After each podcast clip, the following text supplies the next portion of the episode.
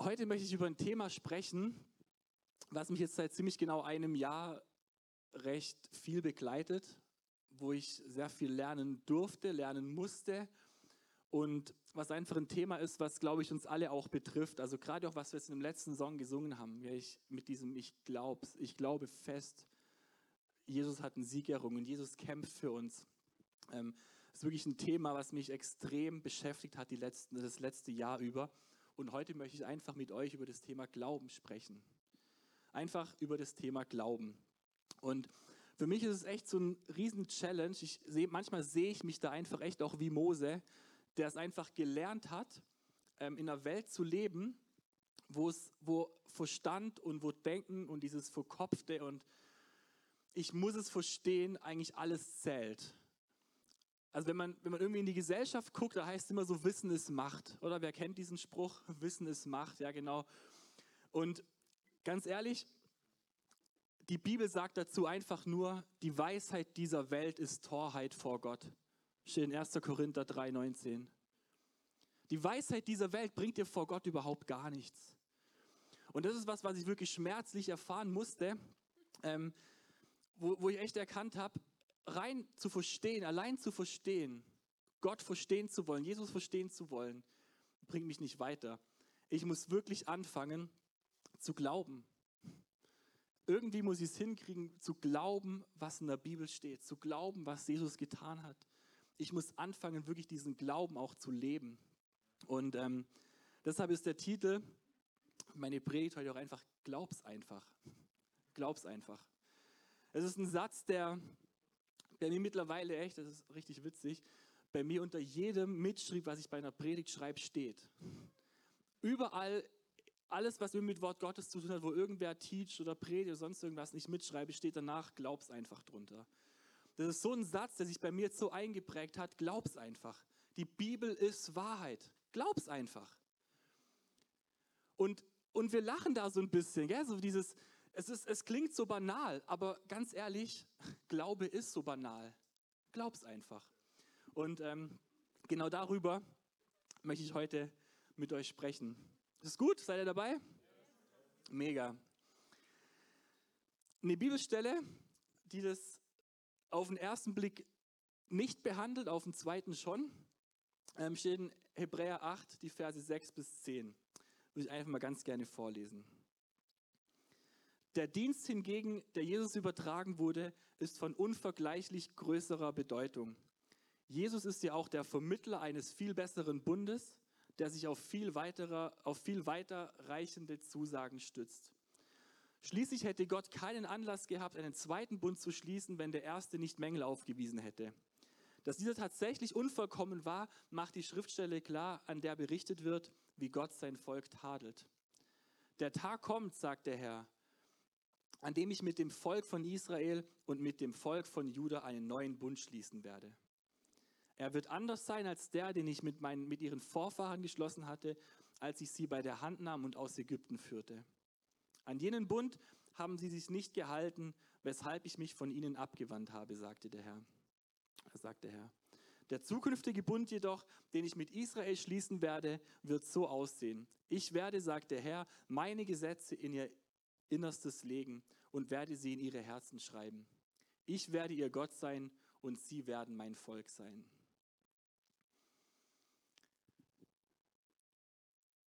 Es ist wahrscheinlich eine Bibelstelle, über die man eine komplette Predigtserie machen könnte, um ehrlich zu sein. Ähm, aber ich liebe es einfach, solche Bibelstellen zu nehmen und wirklich auch mal zu gucken, was steht dahinter. Und zunächst mal lesen wir in dieser Bibelstelle von einem alten Bund. Ein alter Bund, der in irgendeiner Weise mangelhaft war, der getadelt wurde, der einfach nicht gut war offensichtlich. Und deshalb musste irgendwie ein neuer Bund kommen, den Jesus mit uns schließt und irgendwie ist es dann vollkommen und irgendwie dann noch was mit, wird irgendwas in unser Herz geschrieben und in unser Inneres reingelegt und so. Und zunächst mal ist es vielleicht relativ unübersichtlich oder schwer zu verstehen, aber ich möchte versuchen, dir das echt ein bisschen zu erklären, weil es mit diesen Bünden auf sich hat und dann mit diesem neuen Bund, da kommen wir nämlich da in dieses Thema Glauben rein, weil darin leben wir nämlich genau das. Aber eins nach dem anderen.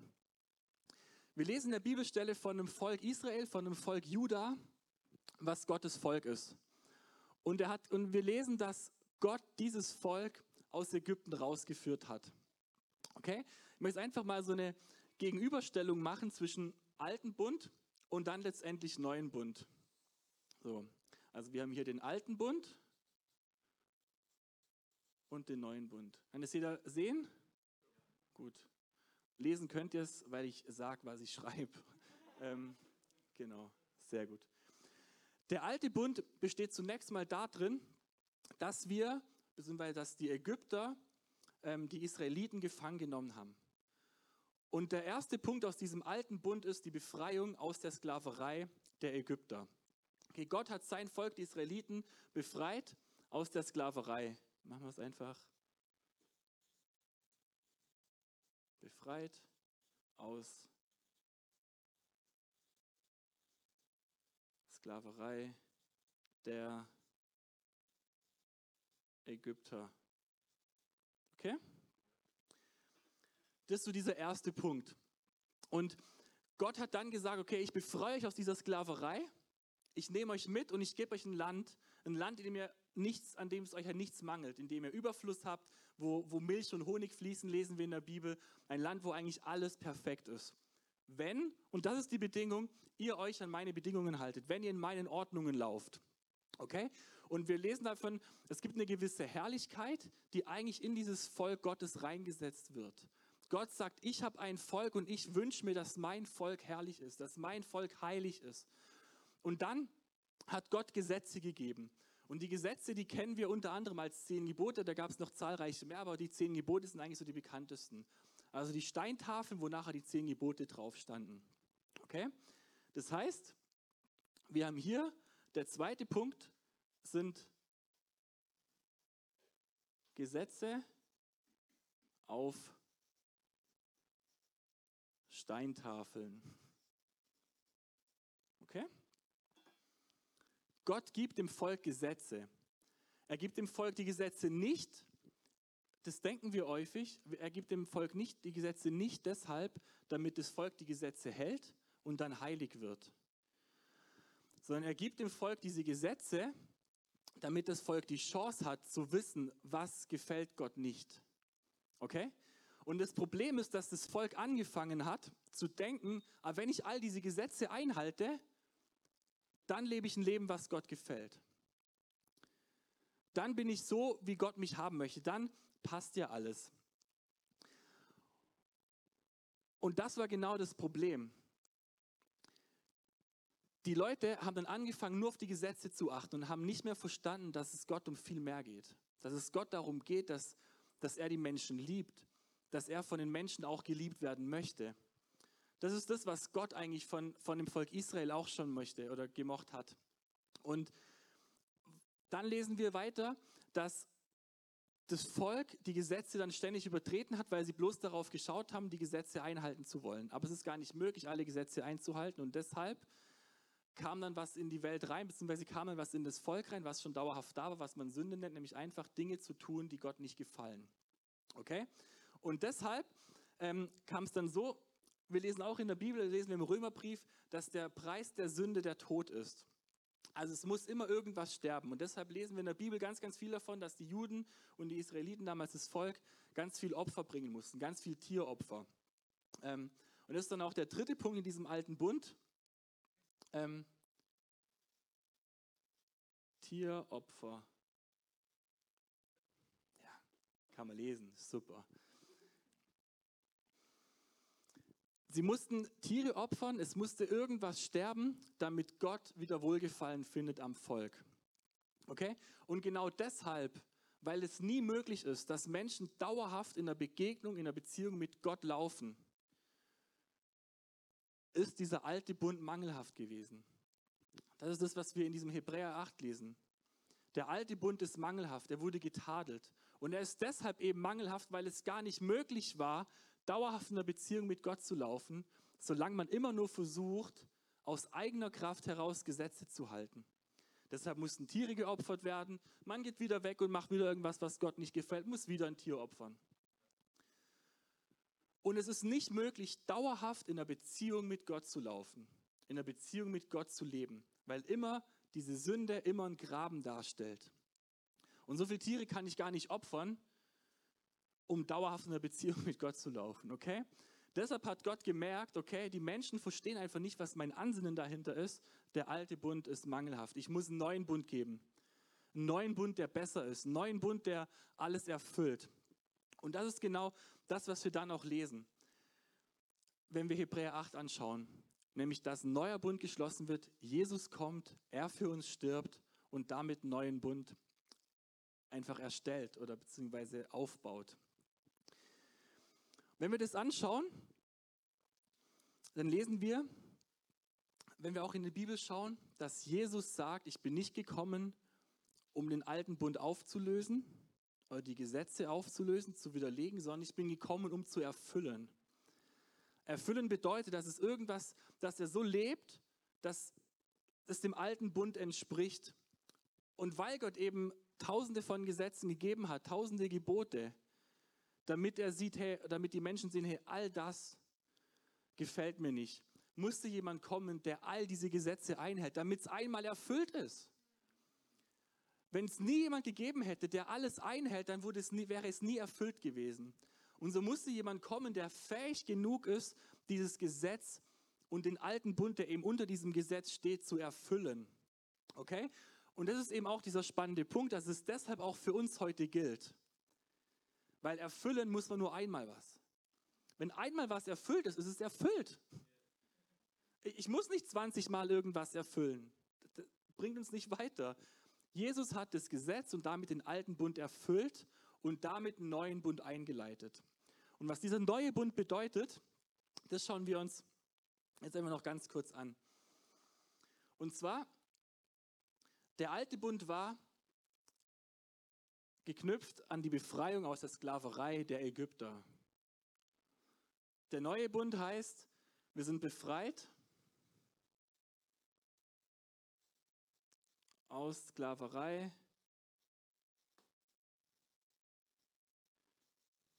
des Gesetzes. Okay? Also wir stehen nicht mehr unter dem Gesetz. Wir müssen nicht mehr versuchen, irgendwas aus eigener Kraft einzuhalten, weil es eh mangelhaft war. Wir lesen von einem neuen, von einem besseren Bund, der mit Jesus kam. Der alte Bund hieß Erinnerung an die Befreiung aus Ägypten. Der neue Bund heißt, wir sind befreit vom Gesetz. Okay? Der zweite Punkt ist, diese Gesetze auf Steintafeln im Sinne der zehn Gebote. Der neue Bund heißt, lesen wir auch da in Hebräer 8, es wird geschrieben in unser Herz. Es wird ein neues Gesetz in unser Herz geschrieben werden. So, Gesetz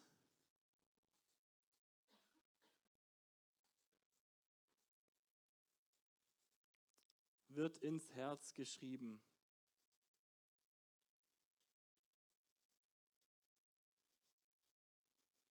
So. Und was bedeutet das? Das bedeutet, dass wir in der Lage sind, zu erleben, zu spüren, zu fühlen, zu lieben, was Gott getan hat. Dass das Gesetz in unsere Herzen geschrieben wird, bedeutet nichts anderes, als dass wir in der Lage sind, zu spüren und zu erleben, was Gott getan hat. Wir müssen nicht mehr versuchen, aus eigener Kraft die zehn Gebote zu halten, lauter Heiligungsbedingungen und, und Opfer und, und Gesetze, Gebote einzuhalten, sondern ich muss einfach nur lieben. Ich muss einfach nur Jesus lieben, einfach nur Jesus glauben. Das bedeutet, wenn wir davon lesen, das Gesetz wird in die Herzen reingeschrieben. Und der dritte Punkt, wir lesen, waren eben Tieropfer. Und der neue Bund ist einfach, Jesus hat sich geopfert.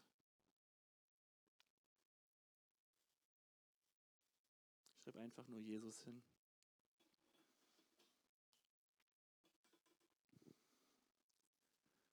Im alten Bund mussten regelmäßig Tiere geopfert werden, damit Gott die Sünden vergeben kann. Jesus kommt und sagt, gut, es war nicht gut, es war mangelhaft, ich komme und erfülle das Gesetz, indem ich absolut makellos und fehlerfrei lebe. Geh dann für dich ans Kreuz, lass mich sterben, weil der Preis der Sünde der Tod ist und erfülle damit den alten Bund, der ist vorbei. Wir haben jetzt den neuen Bund. Und der neue Bund besteht durch Glauben. Es ist erfüllt, auch für uns heute. Es ist erfüllt. Und ich mache mich eins mit Jesus, ich mache mich eins mit ihm, mit dem neuen Bund, indem ich sage, gut, ich glaube, dass es so ist. Das bringt die Errettung. Das heißt, wir sind im neuen Bund. Nichts anderes. Und deshalb einfach auch der Titel der Predigt, glaub's einfach. Es geht um Glauben. Wir machen uns eins mit Jesus, wenn wir sagen, gut, ich glaube daran.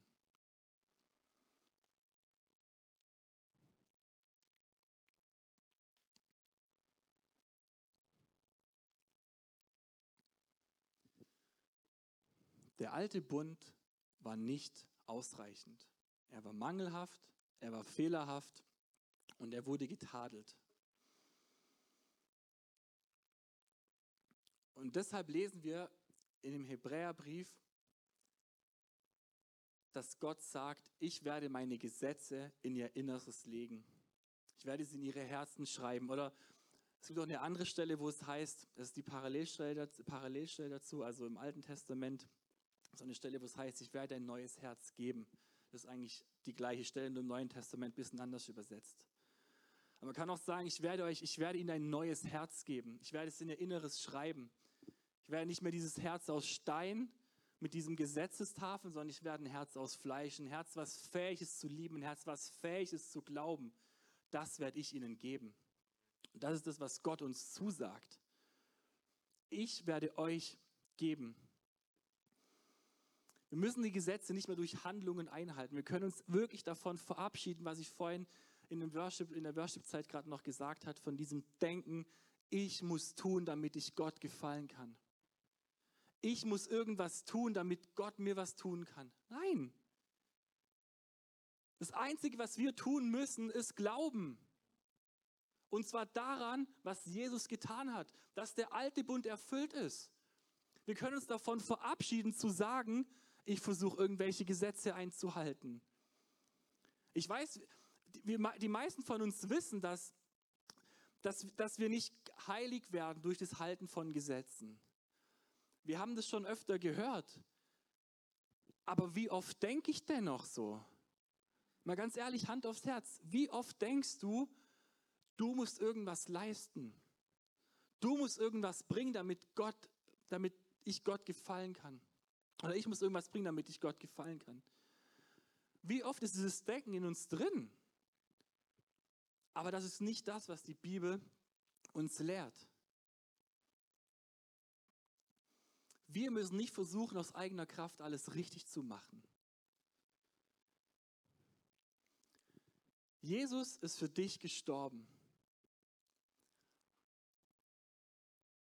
Und er liebt dich nie mehr als an dem Punkt, wo du es richtig verkackt hast.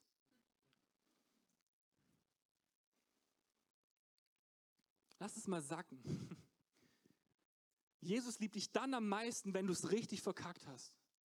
Er ist für dich gestorben. In der Bibel lesen wir auch davon, dass in deiner Schwachheit Gott dich mächtig und stark macht. Glückselig sind die Trauernden, denn sie werden getröstet werden. Gott liebt es, uns helfen zu können. Aber wir lassen uns oft nicht helfen, weil wir uns selber helfen wollen. Wir kennen auch diesen Spruch, hilf dir selbst, dann hilft dir Gott. Das ist genauso ein Schwachsinn. Nee, Gott hilft uns und dann hilft uns Gott und nochmal Gott. Ich muss gar nicht versuchen, irgendwas mir selber zu helfen, weil Gott hat es doch schon lange gemacht. Warum versuchen wir das denn ständig?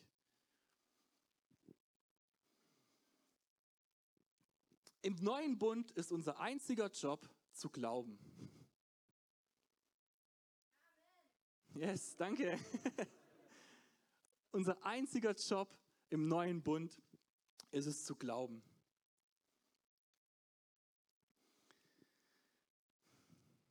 Und vielleicht bist du jetzt hier und du denkst, ja gut, an Jesus glauben, das tue ich ja. Die Entscheidung habe ich ja schon lange getroffen. Ich möchte jetzt ein bisschen provozieren und sagen, dann verwechselst du Glaube mit Bekehrung.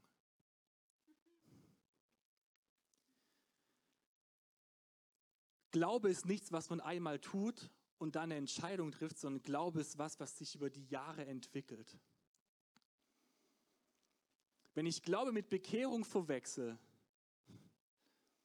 dann werde ich nicht wirklich weit kommen.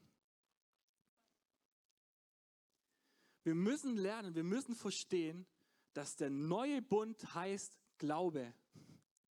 Unser Job im neuen Bund ist es zu glauben.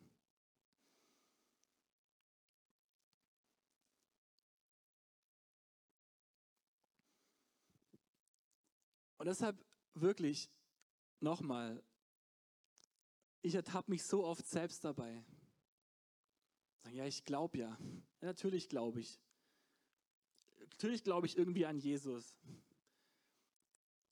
Aber oftmals ist dieses Ich glaub's einfach auch wieder so eine Verstandsaussage. Ich glaube an Jesus. Ja, natürlich, das tue ich. Aber was heißt es denn konkret? Glaube ich denn auch daran, dass er meine Versorgung ist? Glaube ich auch an Jesus, wenn es schwer ist? Gehe ich zu Jesus und sage, hey, ich brauche deine Hilfe? In deinem Wort steht, unser Glaube kann Berge versetzen. Wenn ihr in meinem Namen was bittet, werde ich es euch, euch geben. Glaube ich das denn wirklich, wenn ich bete? Glaube ich denn wirklich an die ganzen Wunder, die Jesus in dem Neuen Testament oder die wir in der Bibel lesen? Glaube ich denn wirklich daran? Glaube ich denn daran, wenn wir auch weiter zurückgehen, dass Gott die Welt in sieben Tagen geschaffen hat? Da hört es dann bei vielen schon auf. Hey, ich will an Gott glauben, da ist mir völlig egal, ob das eins zu eins war, was im Schöpfungsbericht steht. Mein Gott, an den ich glaube, ist fähig, die Welt in sieben Tagen zu schaffen. Völlig Wurst, ob es so war oder nicht. Dieser Gott, an den ich glauben möchte, der ist in der Lage dazu. Und deshalb glaube ich es. Und bei ganz, ganz vielen anderen Sachen ist es doch genau das Gleiche. Lazarus, der seit vier oder fünf Tagen tot war, geht Jesus hin und sagt, Lazarus, steh auf und komm. Glauben wir, dass es möglich ist, dass Jesus Tote auferweckt hat? Glauben wir all diese Sachen?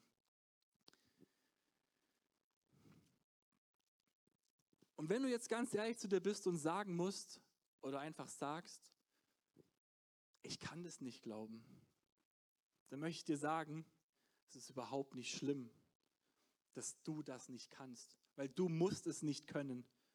Gott macht's mit dir.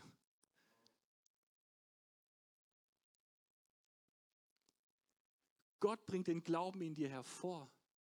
Und das ist genau dieses Spannende. Und eigentlich dieser, dieser Wendepunkt, den, wo ich, den ich zum ersten Mal vor einem Jahr gehört habe. War ich dann 26 und ich dachte irgendwie,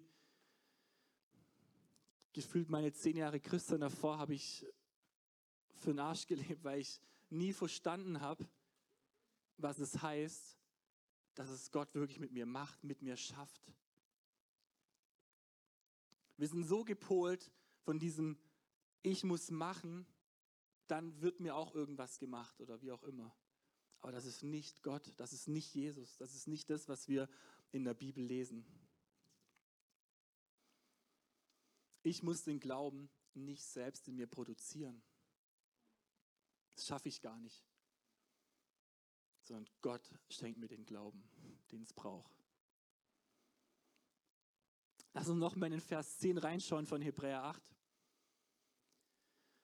Der zukünftige Bund jedoch, das ist der neue Bund, den ich mit Israel schließen werde, wird so aussehen. Ich werde, sagt der Herr, meine Gesetze in ihr Innerstes legen. Und ich werde sie in ihre Herzen schreiben. Ich werde ihr Gott sein und sie werden mein Volk sein. Ich werde meine Gesetze in ihr Innerstes legen. Da steht nicht, lasst, eure, lasst die Gesetze in euer Innerstes legen. Oder Da steht nicht, dass wir das machen müssen, sondern es steht einfach da, ich werde tun. Punkt. Ich werde meine Gesetze in euer Innerstes legen. Fertig. Und wir sind da und denken so häufig, okay Gott, das klingt ja jetzt gut, aber so einfach kann es doch gar nicht sein. Ich will dir sagen, aber genau so einfach ist es. Ich habe, ich war, also wahrscheinlich bin ich es immer noch, extrem verkopft. Ich muss alles verstehen. Ich hasse es, wenn ich Dinge nicht verstehen kann und nicht greifen kann. Meine Frau wahrscheinlich genauso bestätigt, wenn wir irgendwie, also wir streiten natürlich nicht, ne, aber ne, wenn wir eine Meinungsverschiedenheit haben oder nein, wir streiten natürlich schon noch ab und zu, dann ist es immer für sie der größte Schmerz, dass ich es nicht einfach stehen lassen kann, sondern ich muss verstehen, Schatz, warum hast du denn das gerade gesagt oder gedacht? Und je mehr ich das verstehen will, je mehr nervt sich's. Oder mit, mit anderen Beispielen. Ich habe mich immer darüber aufgeregt, das ist eigentlich immer so mein Standardbeispiel, was ich bringe beim Thema Finanzen. Ich habe wirklich regelmäßig mein Zehn gegeben. Es kam nie irgendwas. Nie. Ich war immer großzügig, aber es kam nie irgendwas zurück.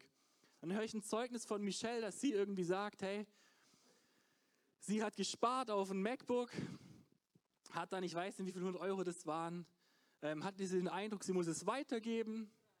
300, genau, muss sie weitergeben. Und ein paar Tage später bekommt sie ein MacBook geschenkt. Und ich habe mich so aufgeregt darüber, weil ich dachte, Gott, wieso? Ich habe schon viel mehr als 300 Euro gegeben. Und ich habe noch nichts, ich brauche genauso so ein scheiß MacBook. Ich habe auch keins. Aber genau so, so denken wir und so habe ich so oft gedacht. Natürlich habe ich gesagt, ich glaube an Jesus, aber glaube ich denn wirklich, dass er meine Versorgung ist bis ins Letzte?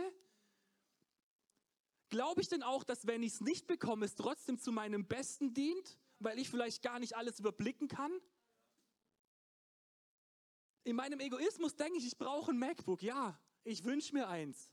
Aber brauche ich es wirklich? Keine Ahnung. Vielleicht sagt Gott dir einfach, ja, du brauchst es jetzt nicht. In zwei Jahren, wenn du es brauchst, bekommst du es. Und ich glaube daran, dass wenn ich es brauche, ich es auch bekommen werde. Ich werde keinen Mangel leiden. Aber das ist ein Prozess. Als ich zum ersten Mal gehört habe, Gott schafft es mit mir, dachte ich, Alter, komm, hör auf. Aber irgendwann habe ich einfach angefangen zu sagen, gut, ich glaube es jetzt einfach mal. Und dann beim Thema Finanzen zu bleiben. Auf einmal schenken mir Leute einfach 500 Euro. Auf einmal schenken Leute meiner Frau und mir einfach einen Urlaub. Und es ist nicht, das sage ich jetzt nicht, um mich irgendwie zu profilieren oder irgendwie zu sagen, oh, ich bin jetzt der große Christ oder sonst irgendwas, darum geht es mir nicht. Sondern wirklich, es ist, wirklich soll als Zeugnis dienen. Ich will mich wahrscheinlich als einer der verkopfsten Menschen bezeichnen, als einer der kritischsten und mit dem größten Zweifeln an allem. Aber Gott hat es mit mir geschafft zu sagen, hey, glaub's einfach. Und ich erlebe jetzt langsam die Früchte davon. Ich bin noch lange nicht dort, wo ich hinkommen möchte.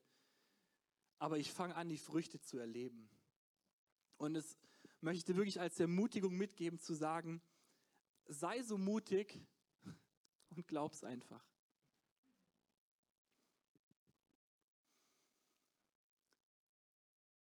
Es gibt noch andere Stellen in der Bibel, die das untermauern, die einfach nochmal klar machen, hey, ich aus mir raus kann wirklich nichts tun. Lesen wir zum Beispiel in Johannes 6, die Verse 28 und 29. Da sprachen sie zu ihm, dann sind die Jünger gemeint, was sollen wir tun, um die Werke Gottes zu wirken? Jesus antwortete und sprach zu ihnen, das ist das Werk Gottes, dass ihr an den glaubt, den er gesandt hat. Die Werke Gottes wirken heißt im Endeffekt so viel wie das zu tun, was Gott gefällt, wie das zu tun, ähm, was Gott von uns möchte. Und wenn Jünger ihn fragen, hey, was sollen wir tun, was sind die, Wirke, äh, die Werke, die wir wirken sollen, dann sagt Jesus, glaubt einfach an mich. Das ist euer Job. Glaubt an mich, dann macht ihr das, was Gott von euch möchte. Dann habt ihr die Werke, die Gott wohlgefällig sind, die Gott gefallen. Glaubt einfach an mich.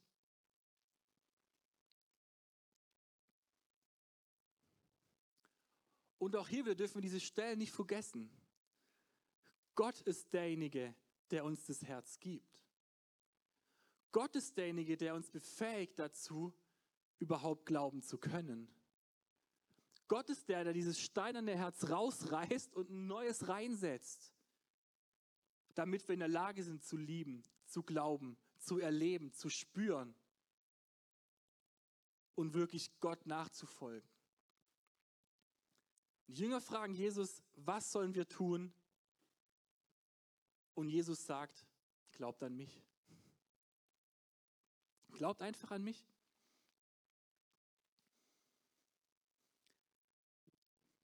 Und das Schöne ist, die Bibel hat einfach, das ist so genial, von vorne bis hinten ergibt sie einfach Sinn. In Johannes 1 lesen wir, dass Jesus das Wort ist. Das Wort haben wir hier, die Bibel.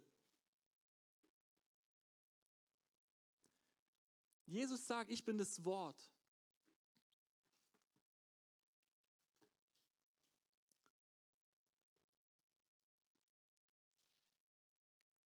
Das heißt, wenn ich die Bibel lese, wenn ich sein Wort lese, lese ich Jesus. Die ganze Bibel ist ein Liebesbrief an uns. Es ist ein Schreiben, wie groß Gott ist, wie sehr er uns liebt, was er für uns getan hat. Die ganze Bibel handelt von Jesus. Er war von Anfang an und er ist bis zum Ende und am Ende der große Sieger.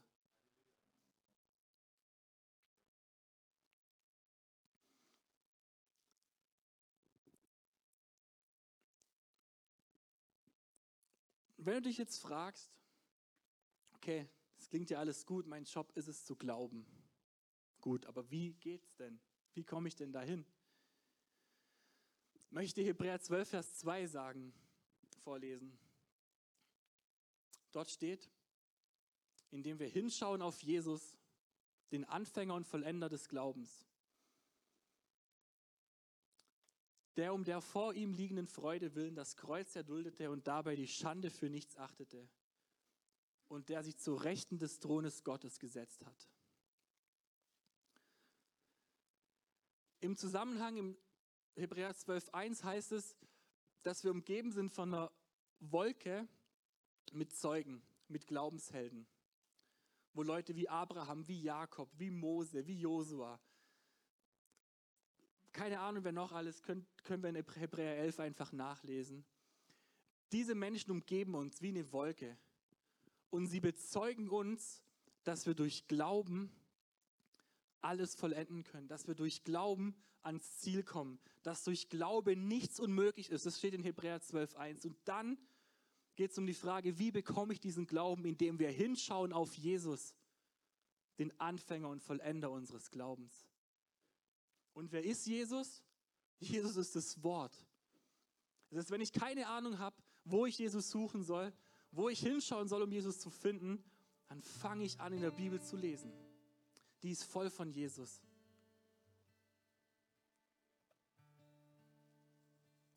Glaube kommt, indem ich mich mit dem Wort beschäftige. Das steht hier. Schau auf Jesus und du wirst Glauben bekommen. Sei mal ehrlich zu dir selbst. Ich bin es auch zu mir. Ich versuche es zumindest. Wie viel Zeit am Tag schaust du auf dich und wie viel Zeit am Tag schaust du auf Jesus?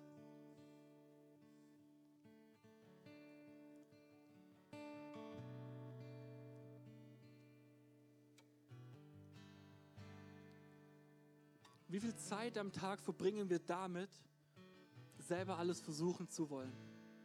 Wie viel Zeit am Tag verbringen wir damit, aus eigener Kraft laufen zu wollen?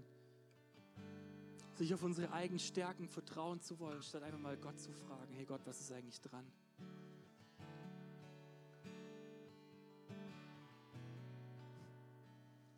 In Jeremia 17, Vers 5 lesen wir, Verflucht sei, wer sich von mir abwendet und sich nur noch auf Menschen oder seine eigene Kräfte auf, oder auf seine eigene Kraft verlässt. Leute, wie oft machen wir genau das?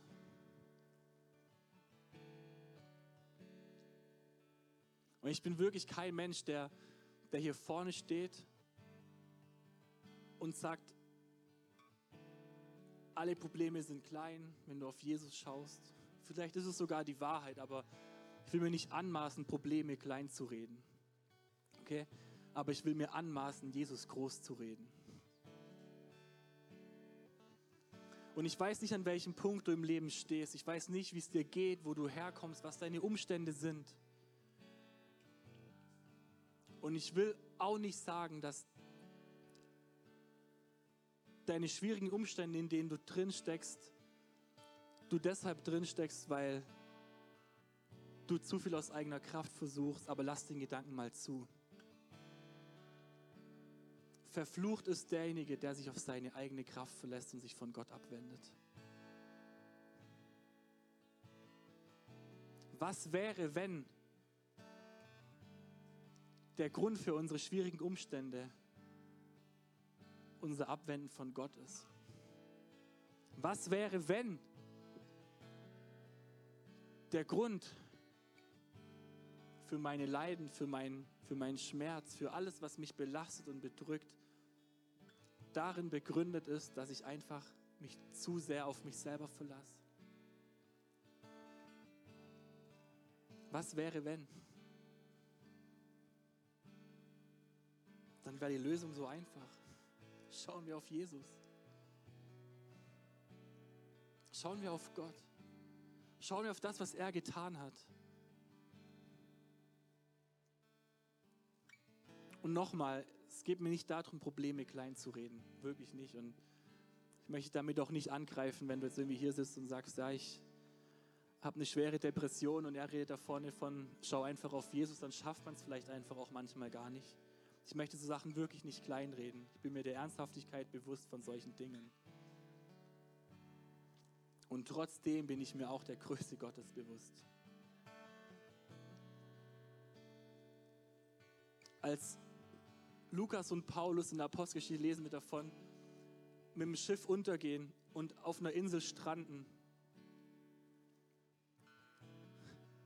Da sind die Menschen zu Paulus gekommen und er hat für Heilung gebetet. Sie sind nicht zu Lukas gegangen, der Arzt war. Die Leute haben erkannt, wie mächtig Gott ist, wie Gott durch Paulus wirkt. Der Lukas, der, Arzt, der war völlig egal, weil Gott mit Paulus war. Lass uns da hinkommen und so zu denken. Jesus ist unser Arzt, Jesus ist unsere Stärke und ich möchte glauben, dass es so ist. Und eine letzte Bibelstelle möchte ich dir noch mitgeben. Philippa 2,13. Denn Gott ist es, der in euch sowohl das Wollen als auch das Vollbringen wirkt nach seinem Wohlgefallen.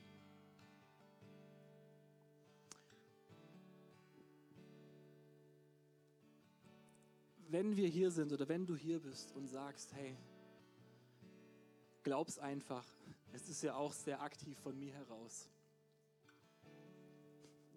dann möchte ich dich ermutigen, einfach mal herausfordern auch, Gott mit genau dieser Stelle herauszufordern. Zu sagen, Gott, du sagst mir, du vollbringst das Wollen und das Können in mir, dann mach. Stell dich auf das Wort, glaube, dass das Wort wahr ist und sprech's aus. Und sag, ja, okay, Gott, wenn das da steht, dann möchte ich es erleben. Ich habe keine Disziplin, morgens aufzustehen, als erstes Bibel zu lesen. Ich habe keine Disziplin dazu, immer mich nur 100% direkt beim ersten Gedanken an Jesus auszurichten. Vielleicht fehlt dir die Disziplin dazu, okay. Ich bin auch kein disziplinierter Mensch.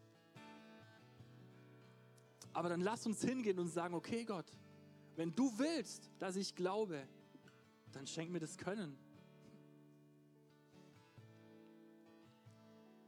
Und das ist der rote Faden in der Bibel. Alles ergibt Sinn. Klar muss ich auf Jesus schauen und daran glauben, dass er mir den Glauben schenkt. Und trotzdem ist auch Gott derjenige, der das Können in mir vollbringt, der mir die Fähigkeit dazu schenkt. Und darum geht's.